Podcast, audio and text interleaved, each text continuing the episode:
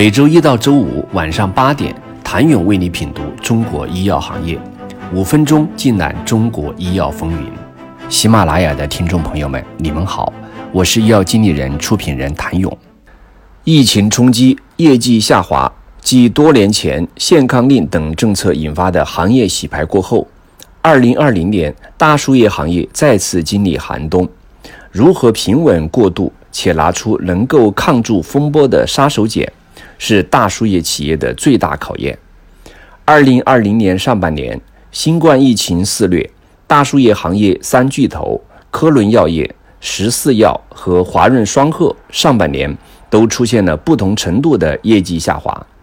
公开数据显示，二零二零年上半年，新冠疫情使得医疗机构正常诊疗工作受到影响。一到五月份，医疗机构累计诊疗人次为十一点四三亿人次，较上年同期下降百分之二十四点三零。手术量同样下降明显，导致上半年大输液制剂产品销量下滑。销售收入锐减，三家企业上半年销售收入较去年同期下滑幅度都达到了两位数。不过，作为行业龙头，三家企业也都采取措施积极应对疫情带来的冲击。虽然策略不尽相同，但三家企业都不约而同地选择了增加研发投入，特别是科伦药业，上半年研发投入占到营收的百分之十点三七。这也从一个侧面表明，行业龙头对进入深化整合期的大输液行业未来的发展方向有着相似的考量。八月三十号，科伦药业公布二零二零上半年财报，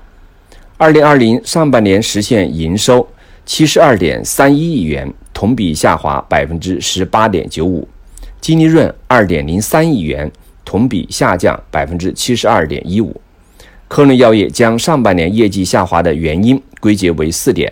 其中最重要的一点是新冠疫情导致输液、非输液产品销量下降，毛利减少。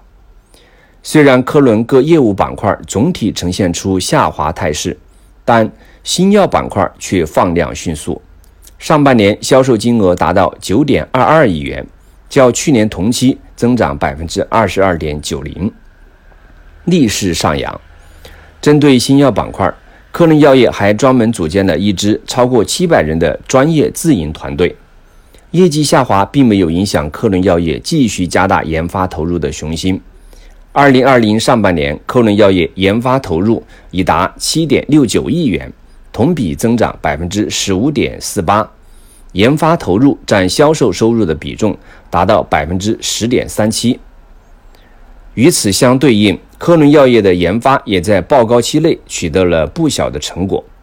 二零二零年以来，共有十二项药物获批上市，其中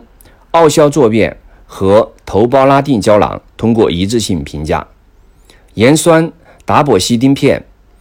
托法替布片、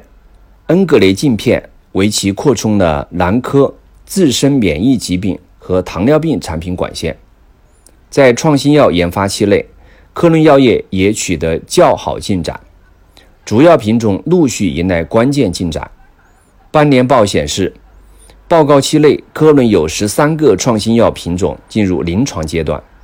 十八项开展临床研究，主要涉及恶性肿瘤、自身免疫、麻醉镇痛、精神神经等重大疾病领域。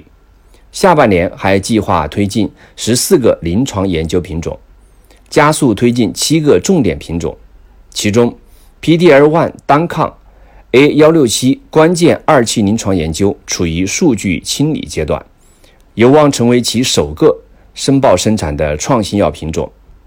想了解大输液巨头十四药有何动作，请你明天接着收听。谢谢您的收听。想了解更多最新鲜的行业资讯、市场动态、政策分析，请扫描二维码或添加医药经理人微信公众号“医药经理人”——医药行业的新闻与资源中心。我是谭勇，明天见。